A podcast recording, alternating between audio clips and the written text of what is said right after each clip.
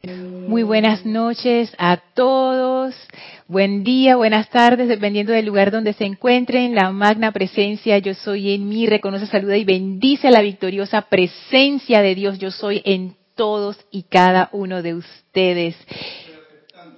Gracias Carlos, gracias Carlos por estar en cabina, chat y cámara. Gracias a todos ustedes que están conectados a esta bella clase, la llave de oro, impartida regularmente por Mario Pinzón, que hoy no se encuentra acá con nosotros. Así es que yo estoy asumiendo esta oportunidad. Gracias Mario, Dios te bendice eh, por esta gran oportunidad de estar aquí eh, participando de la radiación tan bella de esta clase.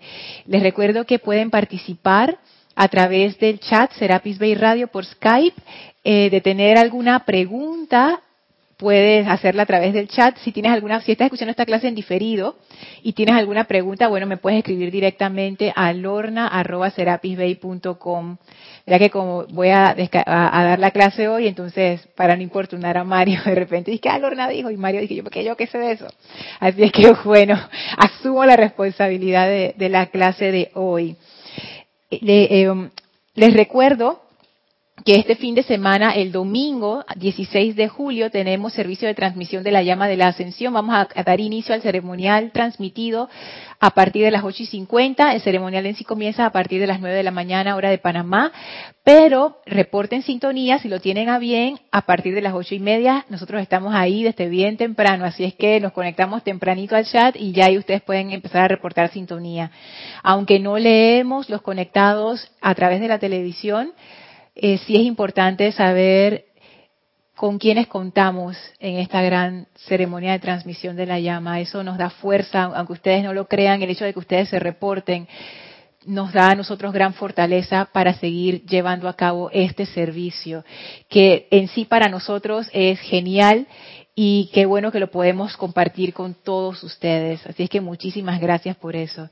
Gracias, Elmi. Pasa, pasa por la por el té como ahora estoy encarnando a Mario, tengo todos los beneficios de Mario, el té de Elma, toda la, belleza de la clase de Mario, y siendo fiel a ese momentum que Mario ha acumulado en sus clases, a mí me encantan las clases de Mario, yo les, les confieso o les comparto que cuando yo me siento así como medio rara, una de las clases que yo escucho es la clase de Mario. Porque no sé, me levanta el ánimo. La voz de Mario es espectacular y su radiación trompeta de Gabriel, dice Carlos, y su radiación es bella y, me gusta, me gusta esa radiación y por eso me voy a copiar total y absolutamente del formato de sus clases y por eso lo que vamos a ver hoy son cuentos de Tony de Melo. Toda la clase va a ser cuentos de Tony de Melo y también vamos a tener el intermedio clásico que Mario hace en sus clases. Eh, porque me, gustaría seguir con ese momentum, con esa corriente que Mario ha acumulado aquí. Eh, bueno, ustedes no lo pueden percibir eh, cuando lo ven a través de, internet, pero el día que es la clase de Mario, que uno llega acá al salón de clases, esto está todo perfumado porque él pone incienso y pone esencias y es divino, entonces está el ambiente, él crea todo un ambiente para la clase que a mí me, a mí realmente me encanta. Así que, que todo ese perfume y ese ambiente de la clase se sienta donde quiera que ustedes estén. Esa gran radiación de que los maestros descargan a través de todos nosotros, o sea, no solamente a través de Mario, sino a través de todos. A mí lo que me gusta de Mario es que él hace mucho énfasis en la belleza. Y la belleza es una de esas cosas que necesitamos bastante en nuestras vidas, siento yo. Que eso es lo que trae el arte, lo que trae la música, lo que trae lo que trae la pureza también, la belleza. Entonces, cultivar la belleza es importante porque es una cualidad ascensional que levanta el ánimo, levanta la vibración. No es una cuestión superficial. La belleza realmente es un poder ascensional. Entonces, que se manifieste esa belleza en todos nosotros. Quiero, eh, bueno, les comento cuáles son los libros de hoy. Estos libros son Tony de Melo, que es eh, que él fue, porque ya desencarnó, un jesuita revolucionario. O sea, dentro de los jesuitas, que ellos son una rama revolucionaria de la Iglesia Católica, Tony de Melo era aún más revolucionario. Él tenía todo un concepto de lo que la espiritualidad es, que no tiene su base en dogma ni creencia, sino en lo que tú experimentas y la relación individual que tú puedas tener con Dios. Entonces, su enfoque es un enfoque muy práctico, muy pragmático, muy de experimentación. Y una de sus formas favoritas de enseñar es a través de los cuentos y las historias. De hecho, en YouTube ustedes pueden encontrar videos de Tony de Melo. Hay uno que es de un curso que él dio, toma, tiene como tres o cuatro horas eh, dura que gracias Padre lo grabaron y alguien lo puso en YouTube. Y ahí ustedes pueden escuchar toda la charla que él da. Y la charla está salpicada. Tú la has escuchado, Carlos, maravillosa, ¿verdad? Está salpicada de cuentos y de chistes. Los chistes son maravillosos. Entonces, Tony de Melo, como todos los siento yo como todos los verdaderos seres que encarnan la divinidad conscientemente, y esto ya es una opinión mía, yo siento que él logró ese contacto con su divinidad. ¿Cómo dices, Ay, y dice Carlos que también es de él. Es que yo también lo veo así. Y sabes que una de las cosas que le da... Ay, sí, Carlos, por favor. Para que se escuche tu voz. Solamente por si digo algo, ¿no? Para que se nos oiga. Ah, listo, listo. es una de las cosas que, que es como la característica de aquellos seres que han empezado a encarnar la divinidad, es el sentido del humor. Y no me acuerdo quién era el que decía, no me acuerdo si era Tony de Melo o era otro de estos grandes seres iluminados, eh, o Emmet Fox, no me acuerdo quién era, que decía que si tú, te encuentras a, un, a alguien que la gente lo considera un maestro espiritual y no tiene sentido del humor, huye, porque no es. Porque una persona que ha empezado a encarnar esa gracia de Dios, oye, tiene un sentido del humor fabuloso y se goza la vida, se la goza. No estamos hablando de un gozo de descontrol, en donde ese gozo realmente pareciera que fuera gozo, pero lo que hay debajo es un gran aprisionamiento, una gran adicción y una gran esclavitud. Estamos hablando del verdadero gozo de la vida en donde tú realmente eres libre de todas esas necesidades de la personalidad y tú puedes ser quien tú eres y tú te gozas la vida y la disfrutas. Y él tiene ahí unos chistes maravillosos y la risa de Tony de Melo cuando ustedes la escuchen, qué risa tan gozada, tan, tan feliz, que da risa, esas, son esas risas que dan risa. Así es que es maravilloso, si pueden escuchar esa radiación de él, los invito a hacerlo.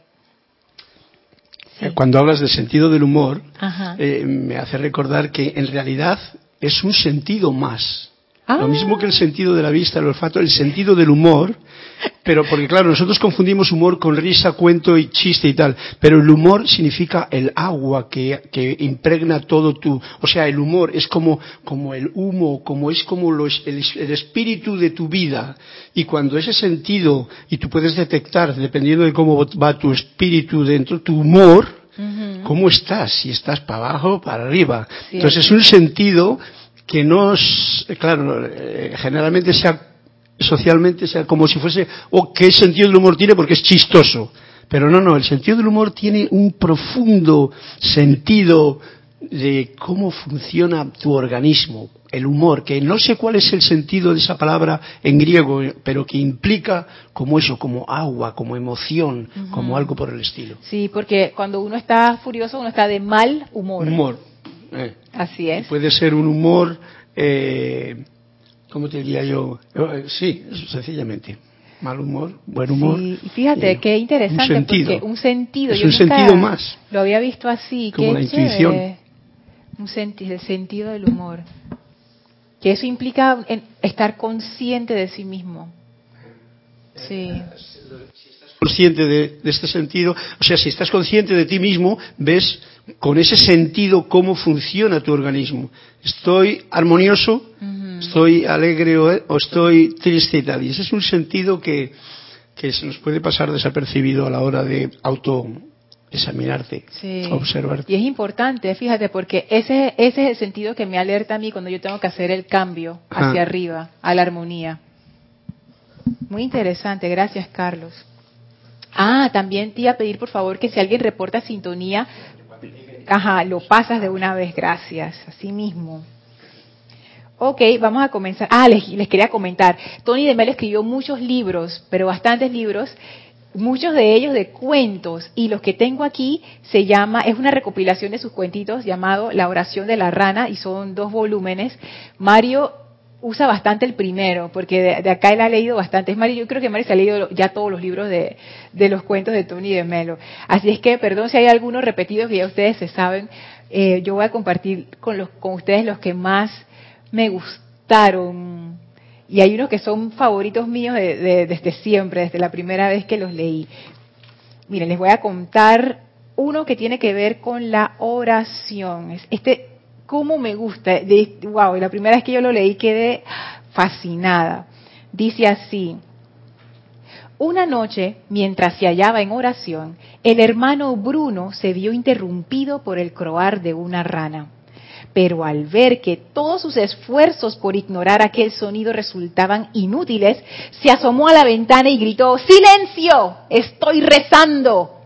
Y como el hermano Bruno era un santo, su orden fue obedecida de inmediato. Todo ser viviente acalló su voz para crear un silencio que pudiera favorecer su oración. Pero otro sonido vino entonces a perturbar a Bruno, una voz interior que decía, quizás a Dios le agrade tanto el croar de esa rana como el recitado de tus salmos. ¿Qué puede haber en el croar de una rana que resulte agradable a los oídos de Dios? Fue la displicente respuesta de Bruno. Pero la voz siguió hablando. ¿Por qué crees tú que Dios inventó el sonido? Bruno decidió averiguar el por qué.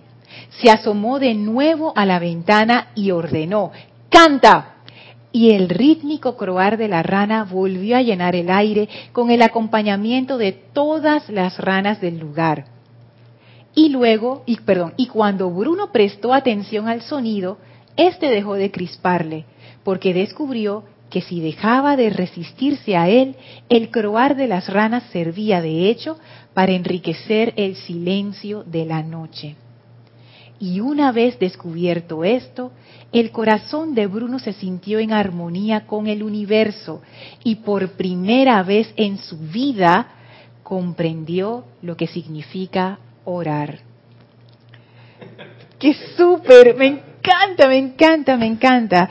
Porque cuántas veces, y este, este cuento a mí me, me gusta mucho, y qué, y qué bueno que recordarlo y traerlo de nuevo a mi conciencia, porque yo he hecho muchas veces lo que el hermano Bruno, que supuestamente era un santo, hizo, que es abrir mi ventana y decirle a todo el mundo, cállense, porque sus pensamientos, sus ideas, sus sentimientos, sus acciones me, me, perturban, perturban mi silencio, perturban mi práctica espiritual, perturban mi estado interior y mi estado exterior y todos los estados. Y fíjense que en este cuento, este cuento, por eso que los cuentos son mágicos, son formas de transmitir una enseñanza no de, una manera tan genial. Yo creo que los cuentos apelan al, sentido intuicional, de manera que tú lo o lo comprendes o no lo comprendes, pero si lo comprendes es maravilloso. Una vez descubierto esto, el corazón de Bruno se sintió en armonía con el universo. Es que esa es la clave más maravillosa, porque él dejó de resistirse a las cosas de a su alrededor, al croar de las ranas, y se abrió. Y en ese momento, por primera vez en su vida, comprendió lo que significa orar, que es estar en comunión con Dios. ¿Y qué es Dios sino toda vida? Carlos. Eh, claro, porque en ese momento no tuvo resistencia con nada de lo alrededor, sino que se hizo uno con todo. Y eso no es sencillo, pero esa es la clave, digamos, de ese estado de conciencia para comprender la unidad. Sí, y sabes que a mí me gusta mucho cómo él lo pone, orar no como algo que tú haces, o sea, no es un rezo, no es una actividad especial, sino es ese estado de comunión, es un estado de comunión que viene cuando uno deja efectivamente de resistirse. es tan interesante. Tengo, como decías antes, eh, Juan Carlos Plaza de Bogotá, mm. esos son los que están apuntados, para todos Bendiciones, Juan Carlos Plazas, ¿no? Dios te bendice, Juan. Reportando sintonía desde Bogotá, Colombia, y un gran saludo para Lorna Sánchez. Ay, gracias, Juan Carlos. Como diría Mario, saludos a la bella Bogotá. También tenemos a Sinia Rojas de Barrios, que es de aquí de, de Hola, Panamá. Dios te bendice. Mm, Norma Mabel de Mariñac. Ah, Norma. Y si viene alguno más, pues lo iremos cantando. Gracias, gracias. Qué chévere estar entre amigos. Amigos. Vamos a leer otro cuentito. Este es bien cortito, pero me encanta. Cuando yo leí este cuento pensé en Nereida, nuestra hermana Nereida, que ella es bailarina. Escuchen esto. Dice así el cuentito. El maestro se sentó con sus discípulos en el patio de butacas y les dijo, todos vosotros habéis oído y pronunciado muchas oraciones. Me gustaría que esta noche vierais una. Y en aquel momento se alzó el telón y comenzó el ballet. Qué increíble, me encanta, me encanta. Porque le dice el maestro, miren, ustedes han, hecho muchas oraciones. Han oído y pronunciado muchas oraciones. Oraciones no de la gramática, sino de orar lo que habíamos hablado antes. Entonces dice el maestro, me gustaría que esta noche vieran una. Y entonces el maestro los llevó a sus discípulos a una función de ballet. Y es, que a mí me encanta tanto esto porque es ver a la vida funcionando y actuando en armonía porque eso es lo que es el, ballet, ¿no? Es, esta mezcla de música y de danza, pero es un, ¿cómo se diría? Performance, como una, una, una actuación todo de excelencia, porque un ballet se, se distingue por su excelencia. Entonces es como que la vida conjugando arte, música, movimiento, todo junto. Esa armonía donde todo está conectado, donde todo es bello, es el equivalente visual de lo que es orar. Entonces yo pienso, cuando uno tiene esta idea de lo que es orar, que es sentarse ahí todo mustio, de que, ay, ahora voy a orar y la pena y las cuestiones, orar es contemplar esta belleza. Cuando tú estás frente a un atardecer, frente a un amanecer, frente a alguien que tú amas, quizás eso también es orar. Cuando uno se conecta con esa belleza, se conecta en esa comunión, se conecta con esa armonía. No, solamente eso, sino que no o sea, observar es el punto número uno, pero también actuar de esa forma, con un orden, con una belleza, con una musicalidad, con una armonía manifiesta. Eso es orar. Lo demás son palabras. ¿Tú sabes qué, Carlos? Ahora que tú lo dices, me pongo a pensar en eso que dice el amado Saint Germain acerca de la actividad ceremonial. Porque una vez yo leí que él decía como que al final todas nuestras actividades eran parte del servicio ordenado o que deberían aspirar a ser parte de esa actividad ceremonial y de servicio ordenado. Yo siempre me pregunté, pero eso cómo así? O sea que nunca nunca lo supe cómo ubicar. Pero viendo esto y ya reflexionando me doy cuenta que puede ser eso, que todas mis actividades sean en armonía. Ya, o sea, y, y al ser en armonía y el estar conectado con esa fuente divina, lo que va a fluir ahí es belleza, es confort, es iluminación, fortaleza, es amor. son, son fuerzas elevadoras y de belleza que traen confort y traen, no sé, expanden esa perfección en toda vida. Ese ballet que llevó, que el maestro llevó a sus estudiantes a ver. Esa es la oración más práctica y efectiva, porque es que tú irradias eso. Es ese estado de gracia que cuando uno está en él, y, no, y, lo, y lo sostiene, pues se manifiesta todo eso, la perfección de Dios a través de ti. Sabes que eso sí es cierto, porque eh, yo pienso también eso, fíjate, ahora que lo mencionas, esa es la oración más efectiva. Esa es la oración más efectiva. Oración en acción. Yo creo que por eso el amado San Germain hace tanto énfasis en eso de Dios en acción, porque ¿de qué te sirve esa comunión interna si no hay la descarga, si, si esa descarga no se transforma, no se transmite a otros, no está elevando la vida. O sea, bien por ti, pero ¿y entonces el resto qué? ¿Cómo? Ah, claro, sí, claro. Entonces es, es bien interesante. Vamos a leer otro cuentito. Dice así, sobre rezos y rezadores. Fíjense que ya no habla de oración, habla sobre rezos. Esto también es bien cortito. Dice, dice el cuento, dice el cuento. La abuela, dos puntos. ¿Ya rezas tus oraciones cada noche? El nieto, por supuesto. ¿Y por las mañanas? No, durante el día no tengo miedo.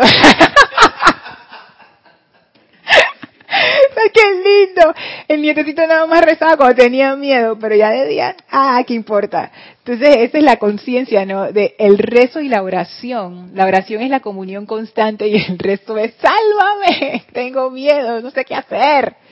Y, y está, está chévere porque los maestros casualmente ellos hablan de eso. Ellos, ellos dicen que está muy bien llamar a la presencia cuando uno tiene un problema. O sea, por favor, si uno tiene una situación discordante, llama a la presencia, invoca a la presencia pero era el amado Saint Germain que lo decía. Él decía, pero va a llegar, ha de llegar un momento en que, o sea, tú vas a esperar hasta que te pase algo para estar invocando, porque ¿por qué no mantienes la conexión siempre? ¿Mm? Entonces yo veo aquí en, el, lo del rezo, ¿no? Que el niño obviamente con esa conciencia de, de que me imagino, Sí, me imagino que la abuelita también le daba su palazo ahí cuando ya rezaste. O sea, se convertía en una actividad de obligación. O sea, tengo que mandar mi reporte policivo ahí a, a, Dios entre comillas. Entonces dice, no, yo nada más rezo cuando tengo miedo. Durante el día no. Está buenísimo esto. Otro cuentito. Ahí está bien, está bien bueno. Dice así el cuento. Érase una vez una mujer muy devota y llena de amor por Dios. Solía ir a la iglesia todas las mañanas y por el camino solían acosarla los niños y los mendigos, pero ella iba tan absorta en sus devociones que ni siquiera los veía. Un buen día, tras haber recorrido el camino acostumbrado, llegó a la iglesia en el preciso momento en que iba a empezar el culto. Empujó la puerta, pero esta no se abrió. Volvió a empujar, esta vez con más fuerza, y comprobó que la puerta estaba cerrada con llave.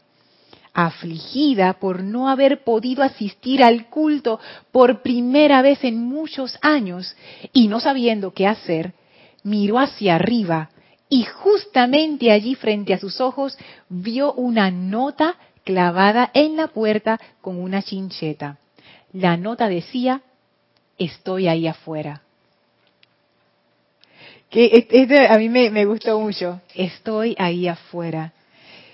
A veces uno busca a Dios en los lugares donde supuestamente Dios está, por ejemplo, en una iglesia, en un grupo, en una actividad, entre comillas, espiritual. Y digo entre comillas espiritual porque yo me he dado cuenta que realmente eso de definir algunas actividades como espiritual y otras no, es una, es una percepción, es un, como un truco de la mente ahí bien, una trampa, una trampa.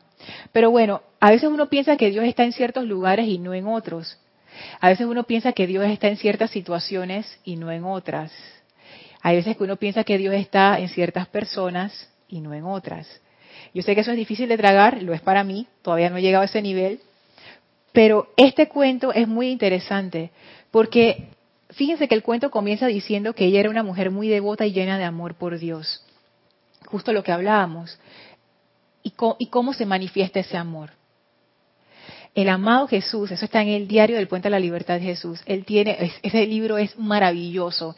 Y entre todas las joyas que tiene, había una que él decía. Él, él hacía la pregunta, ¿cómo ustedes creen que las personas van a amar a Dios? ¿Cómo ustedes llevan a alguien a amar a Dios? Y él mismo, era como una pregunta retórica, él mismo se contestaba.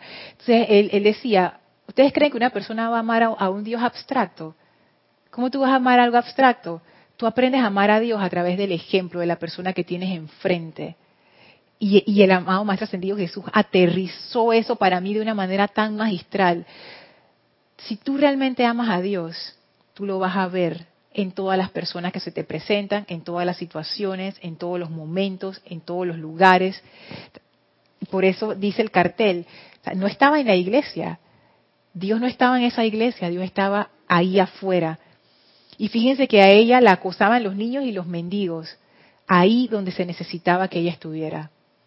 Entonces eso también me pone a pensar en ese requerimiento de la hora y en el gran desafío, y esto lo, digo por mí, que es dar confort todavía estando en la conciencia de separatividad, en donde yo siento que a veces dando me quedo, me quedo sin. O sea, donde el dar no es espontáneo ni natural porque está desde un punto de vista de carestía, desde una conciencia de carestía, que es la conciencia de separatividad. Realmente la opulencia solamente viene en la conciencia de unicidad, donde uno sabe que no hay, no hay carencia, no hay falta, no hay miedo, no hay limitante. Entonces, esto es interesante porque al servir a otros, el acto de servir, de alguna manera, te fuerza, te obliga, no, quisiera usar esas palabras, pero de alguna manera es como si te cambiara la conciencia poquito a poquito y te va sacando de esa fijación con la propia personalidad y te va abriendo a un panorama más amplio que te permite amar más. Ahí entonces yo siento que uno realmente conoce a Dios. no conocemos a Dios escondidos en nuestra casa rezándole a una estatua o metidos todo el día en la iglesia o metidos todo el día en el grupo espiritual o que haciendo nuestras cositas ahí chiquitito. Uno conoce a Dios amando. Y yo siento que este es el mensaje de este cuento. Sí, eh, siguiendo con los conectados y con los que nos dan las buenas tardes y mil bendiciones para todos. Está Rosa Pérez de Baja California, Hola, Rosa, que saluda y se ha apuntado a la clase. Qué bueno, gracias Rosa. Saludos hasta la bella California. Seguimos con otro cuentito. Este cuento es sobrenatural. Me encantó cuando lo leí. Dice así. Paseaba un monje por los jardines del monasterio cuando de pronto oyó cantar un pájaro. Embelesado, se detuvo a escuchar. Le pareció que nunca hasta entonces había escuchado lo que se dice escuchar el canto de un pájaro. Cuando el pájaro dejó de cantar, el monje regresó al monasterio y, para su consternación, descubrió que era un extraño para los demás monjes y viceversa. Pasó algún tiempo hasta que tanto ellos como él descubrieron que había tardado siglos en regresar. Como su escucha había sido total, el tiempo se había detenido y él se había introducido en la eternidad. Está lindo, ¿ah? Qué belleza. Entonces Tony, ah, Tony de Melo hace una nota acá abajo del cuento que dice así, la oración resulta perfecta cuando se descubre la intemporalidad. La intemporalidad se descubre a través de la claridad de percepción. La percepción se hace clara cuando se libera de los prejuicios y de toda consideración de pérdida o provecho personal. Entonces se ve lo milagroso y el corazón se llena de asombro. Y así se apunta también a felicitarnos la tarde y a unirse con nosotros en Sander Sánchez de Vancouver. Sander, Dios te bendice. Enviando bendiciones y saludos. Bienvenido, gracias. Gracias por esas bendiciones y saludos. Este cuento, este yo lo veo así más, más místico. Me encantó cuando él dice, le pareció que nunca hasta entonces había escuchado, lo que se dice escuchar el canto de un pájaro. son estas cosas comunes que nos pasan todos los días, que la damos por sentado porque son comunes. O comunes quiere decir que te pasan frecuentemente. Por lo menos en la ciudad de Panamá, para el área donde yo vivo, pero en realidad eso es como en toda la ciudad, porque Panamá tiene bastante, la ciudad de Panamá tiene bastantes árboles y la gente tiende siempre a sembrar un árbol o un arbusto, tener plantitas en su casa. Hay bastantes pájaros de todo tipo en la ciudad de Panamá y ni se diga en, las selvas, que, es llenísimo de pájaros. Aquí es un país donde el avistamiento de aves es súper bueno, es de todo tipo de aves. Y para nosotros, los panameños que vivimos en la ciudad, y me imagino que en el interior también, porque es así también en todo, en todo el país, es bien común escuchar el canto de un ave. Tú sales y escuchas el canto de un ave y uno ni siquiera repara en esas cosas. Y este monje de pronto entró en ese estado de percepción clara, que es lo que habla Tony de Melo acá abajo. ¿Y cómo él llegó, ese monje, a ese estado de percepción clara? Dice así, la percepción se hace clara cuando se libera de los prejuicios y de toda consideración de pérdida o provecho personal. En ese momento, el monje no estaba pensando en él. Nosotros, los que estamos en la conciencia de separatividad, siempre estamos pensando en nosotros mismos.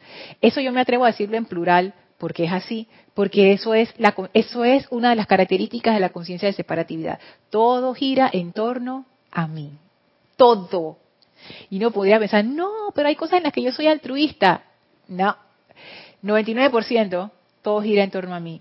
Y cuando uno tiene esos momentos en donde uno deja de pensar en uno mismo, deja de poner, no solamente pensar, sino deja de poner su atención, o más bien, toda tu atención deja de irse a ese ser externo que está sobrecrecido y sobrealimentado y sobre de todo, uno entra en estos estados de claridad, que es el estado normal de una mente tranquila y, y purificada, diría yo.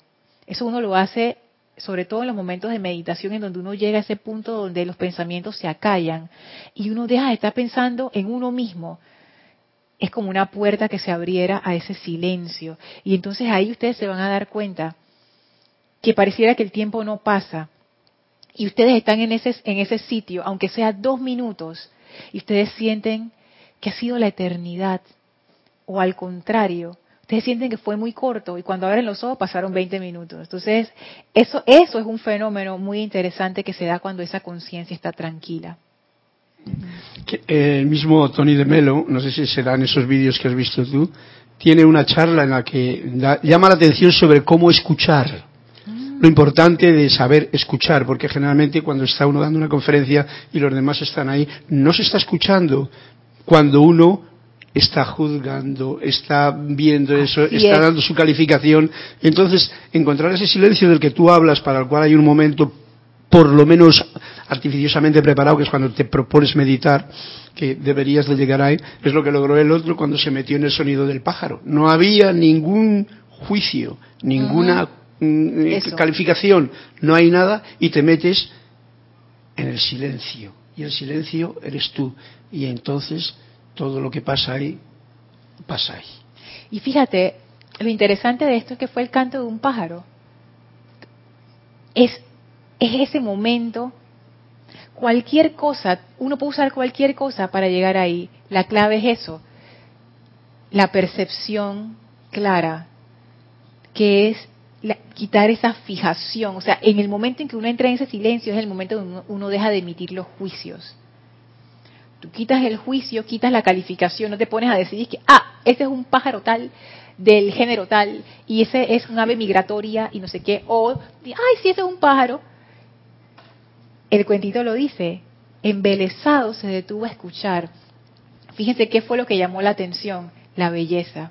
La belleza fue el disparador de esa experiencia, porque atrapó atrapó la atención, porque la atención generalmente está en uno mismo, pero son esos instantes de belleza o de silencio en donde a veces uno queda tan maravillado, que es lo que dice Tony de Melo abajo, entonces se ve lo milagroso y el corazón se llena de asombro. Esos estados de, ¡ah! como cuando uno le muestra algo nuevo a un niño, pongan atención, eso es algo tan bello, cuando un niño descubre por primera vez las cosas y entra en ese estado como de maravilla, en ese estado hay silencio, porque es la primera vez que tú ves eso, es como que, ¡ah! ¡Wow! La belleza hace eso. Y esa belleza abre esa puerta al silencio y uno se puede conectar a través de cualquier cosa, contemplar una taza de té, escuchar el canto de un pájaro, escuchar a alguien cantando, da lo mismo. Yo, he tenido la experiencia, hace ya unos cuantos años, vivía así en un río, en silencio, porque aquí el problema de los pájaros es que como tenemos siempre un ruido muy grande de fondo, pues no puedes llegar a ese estado eh, fácilmente. No se puede llegar porque, hay mucho ruido de fondo básico. Pero imagínate una noche de silencio en el campo. Yo tenía todas las noches. Y ah. en el río había un mirlo que hacía las más inimaginables, hermosas melodías que te puedas imaginar. Esto que has contado y con el cuento, esto me pasaba a mí. Yo me quedaba alucinado con la, cantidad de diferentes...「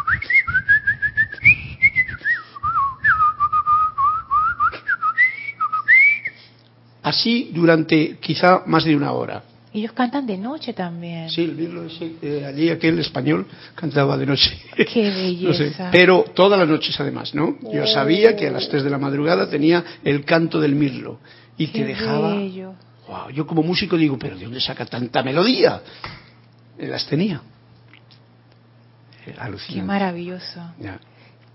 Y, y cómo uno pierde esas oportunidades. Y yo pienso que es porque nuestra conciencia está tan autoabsorbida yo estoy segura que había gente en ese pueblo, en ese lugar, que también escuchaban el mirlo. Y es como que, ah, sí, el mirlo. Ah, sí, eh, eh. Bueno, realmente donde estaba el Mirlo cantando era muy aparte, eh, no había mucha gente y en el pueblo no es, o sea que eso son, era una situación muy especial y, eso. Pero sí, lo que tú dices es cierto, no pones atención porque estás más escuchando tú el run run que anda por tu propio intelecto. Lo has dicho bien, el run run, porque es como ese y es increíble cómo uno se autoabsorbe. Por eso que todo nos pega tan duro, porque siempre nuestra atención está siempre sobre nosotros y todo tiene que ver conmigo. Alguien me miró, ah, la tiene conmigo. Alguien hizo algo, ah, es conmigo.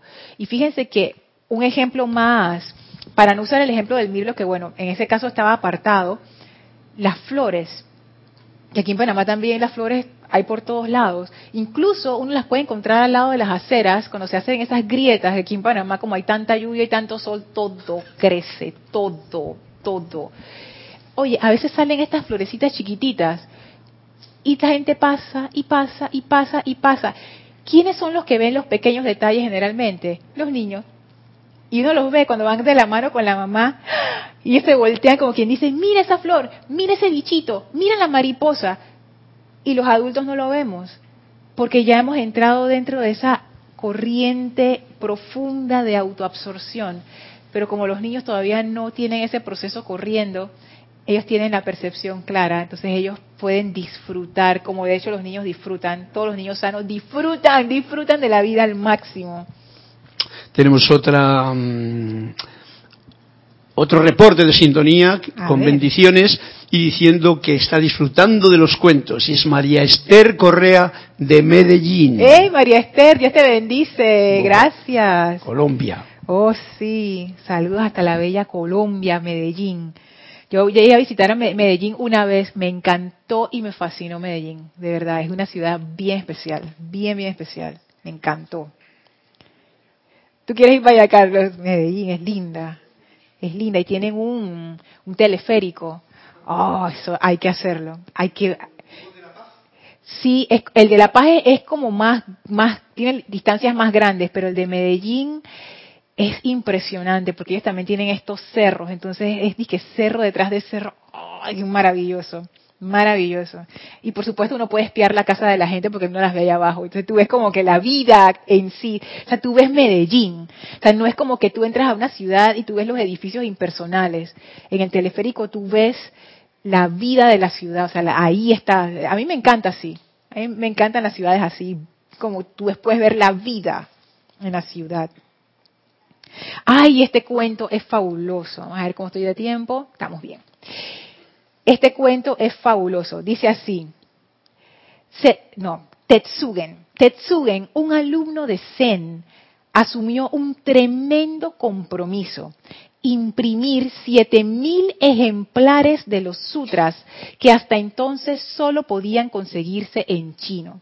Estamos hablando de un alumno Zen en los tiempos por allá remotos de, de Japón y los sutras son textos sagrados. Y en ese tiempo todavía estaba esa, esa migración de China a Japón de, esta enseñanza Zen, en realidad de la enseñanza budista que después derivó en Zen.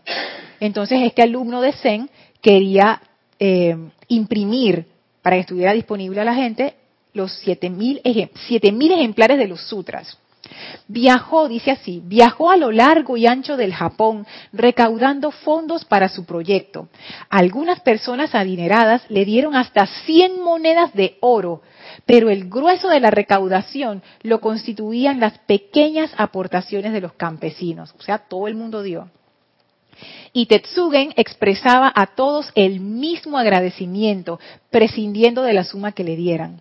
Al cabo de diez largos años viajando de aquí para allá, consiguió recaudar lo necesario para su proyecto. Justamente entonces se desbordó el río Uji, dejando en la miseria a miles de personas.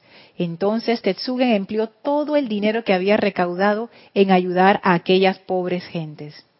Luego comenzó de nuevo a recolectar fondos. Y otra vez pasaron varios años hasta que consiguió la suma necesaria. Entonces se desató una epidemia en el país y Tetsugen volvió a gastar todo el dinero en ayudar a los damnificados.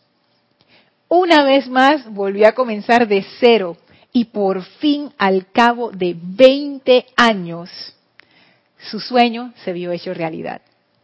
Las planchas con que se imprimió aquella primera edición de los sutras se exhiben actualmente en el monasterio Obaku de Kioto. Los japoneses cuentan a sus hijos que Tetsugen sacó en total tres ediciones de los sutras, pero que las dos primeras son invisibles y muy superiores a la tercera. Qué cuento tan hermoso. Voy a leer el final por si acaso se les escapó. Las planchas con las que, con que se imprimió aquella primera edición de los sutras se exhiben actualmente en el monasterio de Obaku de Kioto. Los japoneses cuentan a sus hijos que Tetsugen sacó en total tres ediciones de los sutras, pero que las dos primeras son invisibles y muy superiores a la tercera. Las dos primeras ediciones fueron cuando Tetsugen ayudó cuando se desbordó el río Uji y cuando ayudó, cuando se desató la epidemia en el país. Que utilizó todo ese dinero para ayudar a las personas que lo necesitaban. Nuevamente, la necesidad del momento. Entonces, los japoneses dicen, mira, fueron tres ediciones realmente. Nada más que las dos primeras son invisibles y muy superiores a la tercera. ¿Por qué? Porque son la verdadera manifestación de lo que los sutras son al final los textos sagrados de todas las religiones y de todas las personas que han logrado esa comunión con la, con la divinidad es lo mismo, amor. Eso, al final eso es el mensaje detrás del sutra. Si uno logra la realización de ese amor, uno ha logrado la realización de ese sutra o de cualquier otro texto sagrado. Entonces realmente las dos primeras ediciones, que son invisibles, son las que son más superiores que la tercera, que fue cuando se imprimieron los sutras la que quedó. Sí, tenemos eh, un comentario de Juan Carlos Plaza de Bogotá, Colombia, que ha escuchado probablemente tu comentario de Medellín y dice, tenemos que recuperar las pequeñas cosas de la vida. Nos acostumbramos a mirar sin ver y a oír sin escuchar. Y luego, entre comillas, es más bonita Bogotá. Fíjate que a Bogotá no he ido. Casi, casi tuve la oportunidad de ir, pero al final no, no se dio pero Bogotá es uno de esos lugares que está en mi lista, porque de verdad a mí me gustaría conocer más Latinoamérica. Oh, yo, yo, yo hoy estoy precisamente haciendo un recorrido así virtual por Colombia, todo ah. Colombia, y, y, y, ¿cómo se llama? Quito, Ecuador, y todo, eh, eh, eh, es todo Sudamérica la belleza es tan variopinta y tan y tan profunda que bueno el viaje al Perú ya no quiero saber nada. Oh. y, y, es todo tiene su gran encanto y como dice como dice él es cuestión de saber ver lo pequeño. Así es. Me han dicho que Perú es muy bonito. Y de Ecuador me han dicho que Guayaquil es espectacular. Y saben que esto tiene que ver con el comentario de Juan Carlos porque bueno, yo no sé si eso es igual en otros países de Latinoamérica, pero en Panamá nosotros siempre pensamos que es mejor allá afuera. O sea, entre irte a viajar a Europa y a Latinoamérica, la gente prefiere Europa, porque se piensa, ah, Europa es mejor. Pero tanta belleza que hay en Latinoamérica, tanta, y tanta riqueza, pero claro, esas son las cosas que para nosotros son comunes, que para nosotros las tenemos como quien dice en el patio de nuestra casa. Ah, sí, total no estamos viendo no estamos viendo y por eso yo pienso que viajar es bueno, porque así cuando uno va a otros sitios, uno empieza a ver con ojos distintos y cuando uno regresa a su casa, yo creo que eso te cambia en algo, la percepción y uno aprecia más lo que uno tiene. Y eso de, saber ver la belleza de las cosas comunes es tan importante. Yo siento que eso es, es parte de un estado de conciencia muy especial. Hablando de, bellezas, yo que vengo de allá de la otra parte también, y esa, esa comparación de que siempre se ve mejor, más verde la hierba del vecino, ¿no? Eh, eh, es que la catedral de la selva que se vive aquí en, en, Sudamérica, ¿no?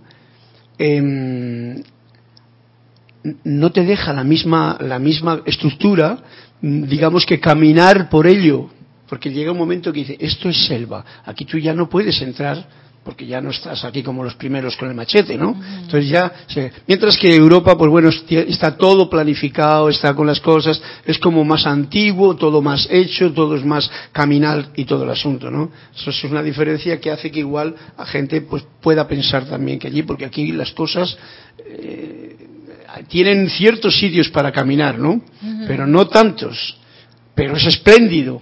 Y si te subes o si vuelas o algo por el estilo, es súper espléndido. Wow. Tenemos un comentario, no, bendiciones, Carlos y Lorna, gracias por estos cuentitos maravillosos de gran enseñanza y gracias. Nos lo dice Graciela Ferraro de San Nicolás, Argentina. ¡Eh, Graciela! Dios te bendice, gracias. Chévere. ¿Sabes qué? Un comentario antes de pasar al, intermedio musical es que una vez estaba en Gamboa, que es un área aquí en Panamá que está en la selva lluviosa, y estaba hablando con las personas, porque ahí hay, un, pequeño teleférico que te lleva a la cima de un cerro, porque aquí en Panamá realmente hay que montañas así, no, tenemos cerros altos. Pues. Y tú ves toda la selva abajo, es bien bonito. Y nos estaba contando la, señora que, hacía el, paseo turístico, que dice que una vez vino un japonés, porque en ese momento como que iba a llover y la gente dice que ah, iba a llover y se va a dañar la cosa y la señora dice que si ustedes supieran, vino un japonés y empezó a llover, pero esas lluvias torrenciales de los trópicos que realmente son torrenciales.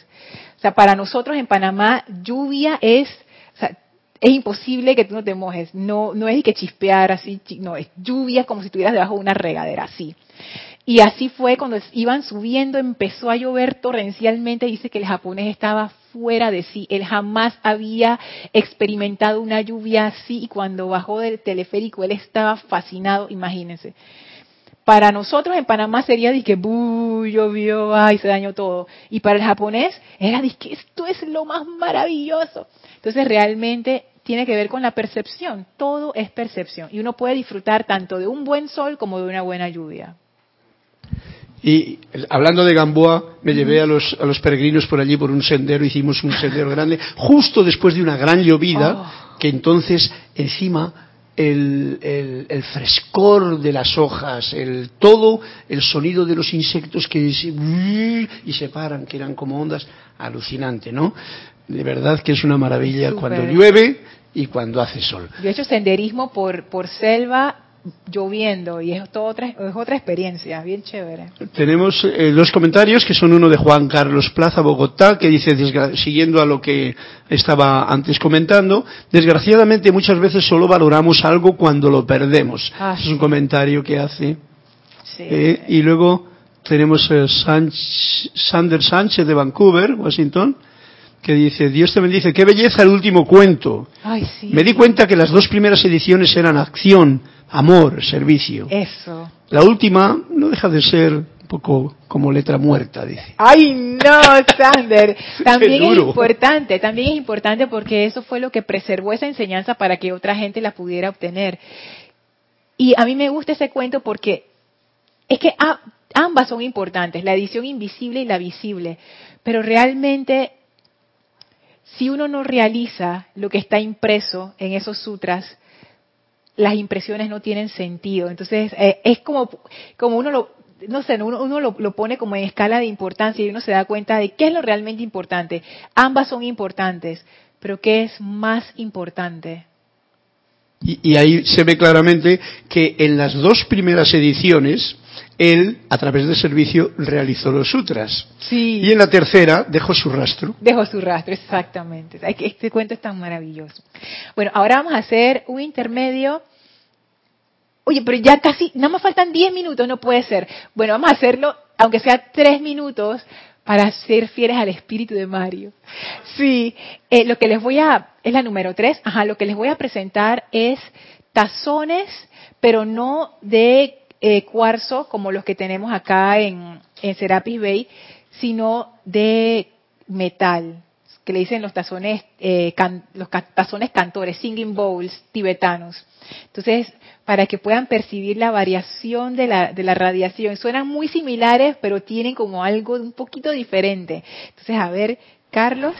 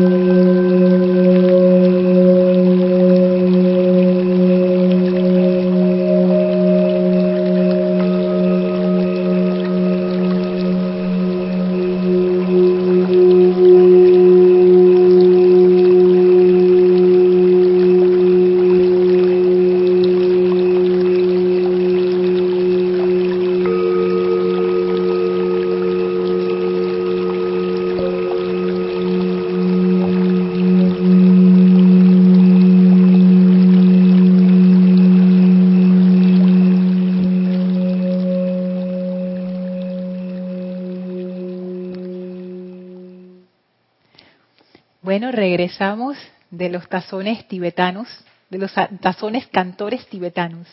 Eh, eh, sí, eh, antes de que empieces con la otra situación, Sander Sánchez de Vancouver dice al respecto de ese comentario final que has hecho, qué belleza, no lo había visto así. Ay, gracias Sander. Es que estos cuentitos, como, como decía al inicio, esto se va por la vía intuicional no es tanto como la educación que uno recibe en una escuela o en un curso, que todo es como, preciso, así, va, para la parte del intelecto. Esta, la enseñanza realmente nos siento yo, no, no, se puede transmitir tan directamente, porque hay partes que son intuicionales, hay partes que son intelectuales, pero también hay otras partes que son intuicionales, y para esas, el método de enseñanza tradicional no funciona tan bien. ¿Qué va? Bueno, para terminar les voy a compartir dos de mis cuentos favoritos de todos los tiempos de este libro. Este está en el segundo volumen de la oración de la rana. Y bueno, este cuento que les voy a leer es, uno de los que más, más, más me encanta. Dice así, el devoto se arrodilló, el devoto se arrodilló para ser iniciado en el discipulado y el gurú le susurró al oído el sagrado mantra, advirtiéndole que no se lo revelara a nadie. El mantra, imagínense que es la palabra secreta, la palabra clave. ¿Y qué ocurrirá si lo hago? preguntó el devoto. A aquel a quien revelares el mantra, dijo el gurú, quedará libre de la esclavitud de la ignorancia y el sufrimiento, pero tú quedarás excluido del discipulado y te condenarás. Tan pronto hubo escuchado aquellas palabras, el devoto salió corriendo hacia la plaza del mercado, congregó una gran multitud en torno a él y repitió a voz en cuello el sagrado mantra para que lo oyeran todos. Los discípulos se lo contaron más tarde al gurú y pidieron que aquel individuo fuera expulsado del monasterio por desobediente. El gurú sonrió y dijo, no necesita nada de cuanto yo pueda enseñarle. Con su acción ha demostrado ser un gurú con todas las de la ley. Este, es uno de los cuentos que más me gusta porque para mí es la esencia de lo que es el amor. Eso es, lo que yo puedo sentir de esta, de esta historia. Cuando uno realmente está en ese estado de amor, lo que hemos estado conversando en, la clase, ya uno sale de esa autoabsorción en, en el ser, en uno mismo, en qué me pasará. Ay, me van a excluir del discipulado. Ay, me, van a, me voy a condenar. Cuando uno está en ese estado de amor, siento yo, uno ha trascendido eso y uno está velando por el bien de toda vida a su alrededor. Entonces el discípulo apenas escuchó esto, y todos los que escuchen el mantra se liberan allá voy. Cuando uno está en la conciencia de amor y uno escucha una cosa así, uno dice, voy a decírselo a todo el mundo. Uno no piensa, como cuando uno está en la conciencia de separatividad, ay, me voy a excluir del, discipulado y me van a condenar. Es interesante, ¿eh? Y, y, otra, otra cosa que veo también es que a través del servicio, cuando estás en acción verdaderamente, uno no piensa en, culpas, en pecados, en castigos, en las cosas que le había dicho el otro que le iba a pasar a él. Porque lo más, eso es además que una, una ilusión, como tú dices, del intelecto, de la, del mundo de la personalidad o del ser humano, ¿no? Pero tú estás en el servicio, estás dando, amando, ¿no? Amando. Entonces, ¿qué más quieres? Y eso es lo más importante, ¿no? Es lo más importante. Y a mí me encanta porque yo pierdo eso de vista muchas veces cuando se me presenta esta situación que a todos se nos presenta de dar el mantra o de quedarnos expulsados del discipulado y condenarnos. Es una analogía. Entonces, hay veces que uno no quiere dar el mantra, uno se lo queda por beneficio personal, porque es mucho trabajo, porque, ay, no, yo no voy para allá. Es mi mantra, me lo dieron a mí, yo me lo gané, o esa gente no lo va a entender. Oh, ¿Para qué me voy a molestar si nadie le importa eso? La conciencia de amor sabe que es lo más importante siempre. Y lo más importante es el bien. El bien es lo más importante. Entonces, para mí esto, esto es como quien dice el cuentito del amor, definitivamente. Y terminamos con otro de estos cuentos favoritos, que para mí resume la esencia del objetivo de esta enseñanza. Dice así, en cierta ocasión, Buda se vio amenazado de muerte por un bandido llamado Angulimal. Sé bueno, dijo el Buda, y ayúdame a cumplir mi último deseo. Corta una rama de ese árbol. Y con un golpe de su espada, ¡zas! El bandido hizo lo que le pedía a Buda. ¿Y ahora qué? le preguntó a continuación. Ponla de nuevo en su sitio, dijo Buda. El bandido soltó una carcajada. ¡Ja! Debes estar loco si piensas que alguien puede hacer semejante cosa. Al contrario, le dijo Buda, eres tú el loco al pensar que eres poderoso porque puedes herir y destruir. Eso es cosa de niños. El poderoso es el que sabe crear y curar.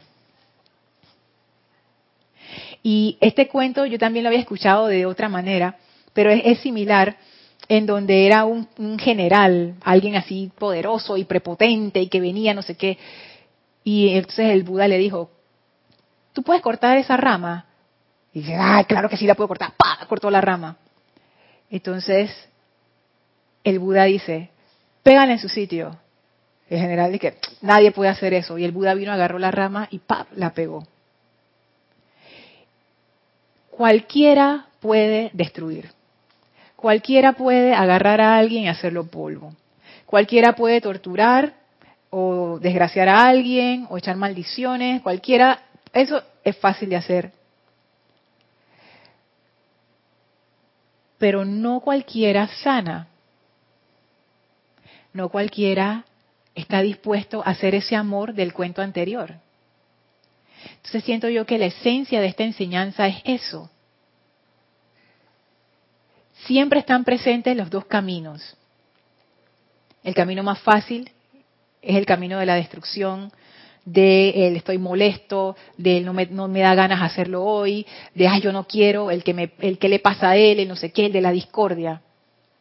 Pero hay otros caminos, el camino de la armonía, que ese camino entraña otro tipo de actividad, otro tipo de aprendizaje, porque es otro tipo de conciencia. Es una conciencia de, amor. Entonces, yo pienso mucho en la maestra ascendida Lady Nada con respecto a esa historia. ¿Cuántos de nosotros estaríamos dispuestos a reducir nuestra personalidad y nuestro ego a nada para poder brindar ese servicio de amor que no es aparente ni reconocido, ni tiene bombos y platillos en el mundo externo. ¿Cuántos de nosotros estaríamos dispuestos a ser aquella, aquella persona que sana y no aquel que destruye? Y se los digo porque uno siempre siente la inspiración de que, ah, yo quiero ser el que sana, pero nuestras acciones no lo, no lo, no lo demuestran. Entonces ahí yo veo que esto es producto de un cambio de conciencia bien profundo.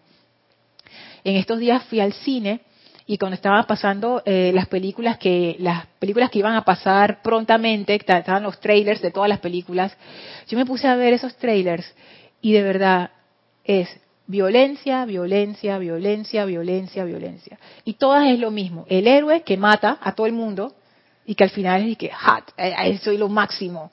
Y para lograr ese soy lo máximo victorioso, yo tengo que acabar con todos los que son mis enemigos. ¿Hasta cuándo vamos a seguir nutriendo esa conciencia de enemigos? Y de que todos tienen que perder para que yo gane. Eso es la conciencia que tenía Angulimal. La conciencia de que, ah, yo corto las ramas que a mí me da la gana y yo hago lo que yo quiero, ah, yo soy el más poderoso.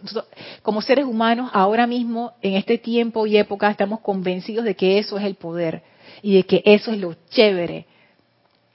Yo sé que va a llegar un momento en que vamos por fin a hacer ese cambio de conciencia hacia el amor, donde nos vamos a dar cuenta que hay un poder superior y que ese poder entraña este don de sanación y de creación verdadera que le dio el Buda como demostración angulimal. Ah, pensé que ibas a decir algo. Que yo creo que ese momento ya ha llegado y que muchos lo están haciendo ya, a pesar de que muchos aún no lo saben y entonces van por la parte fácil, destructiva. yo también pienso eso, que estamos, todavía no hemos llegado a masa crítica, pero ya el agua ha empezado a hervir. Ese momento antes de que hierva el agua, pero que ya uno empieza a ver las burbujitas y uno empieza a ver el vapor del agua sobre la superficie, yo creo que ya sucedió. Y yo también pienso que eso es un proceso que, que ya no se puede detener. Todavía no hemos llegado a la masa crítica, pero vamos para allá. Y, cada, y por eso que es importante que cada uno de nosotros empiece a hacer ese cambio, porque somos nosotros los que podemos dar ese ejemplo, para que otros se inspiren a hacerlo. Y en vez de agarrar la espada de Angulimal, tomar la posición de, del Buda. Así que bueno, espero que hayan disfrutado de los cuentitos de hoy. Gracias a todos por haber reportado su sintonía. Gracias Mario por la oportunidad de estar aquí. Gracias Carlos por tu servicio amoroso y tus iluminados comentarios. Eh, yo soy Lorna Sánchez y esto fue La llave de oro. Mil bendiciones para todos.